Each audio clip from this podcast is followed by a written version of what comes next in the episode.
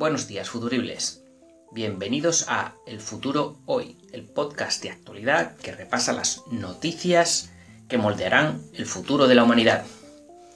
Como primera noticia tenemos al señor Bill Gates, que afirma en una entrevista que casi todos los trabajos serán asumidos por la inteligencia artificial y que no podemos hacer gran cosa para evitarlo, pero que, en definitiva, esto será bueno para el mundo, nos hará más eficientes y nos dará más tiempo libre. Además afirma que el proceso se va a acelerar en los próximos 20 años y obligará a los gobiernos a modificar sus sistemas de seguridad social. Por otro lado, se ha decodificado el código genético completo de la salamandra mexicana Axolotl. Difícil de pronunciar. Es el mayor eh, o el genoma de mayor tamaño decodificado hasta ahora y clave para estudiar la regeneración de los miembros eh, en seres vivos. En concreto, esta salamandra puede regenerar tanto la columna vertebral como el tejido retinal. Además, se han identificado las células que lo inician y las proteínas que lo desencadenan.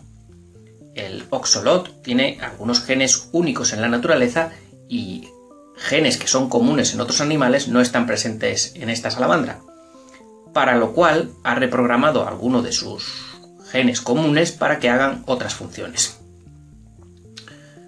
Una noticia para los que tengáis miedo a las inyecciones. El MIT ha creado una aguja tan fina que puede suministrar medicamentos en partes concretas del cerebro. Hasta ahora las medicinas se suministraban vía oral o intravenosa y generaban efectos secundarios, ya que afectaban a áreas del cerebro que no necesitaban la medicación. Ahora se podrá medicar el área concreta que lo necesita. Estas agujas pueden ser complementadas o conectadas a microbombas insertadas bajo la piel, que suministrarán la dosis automáticamente.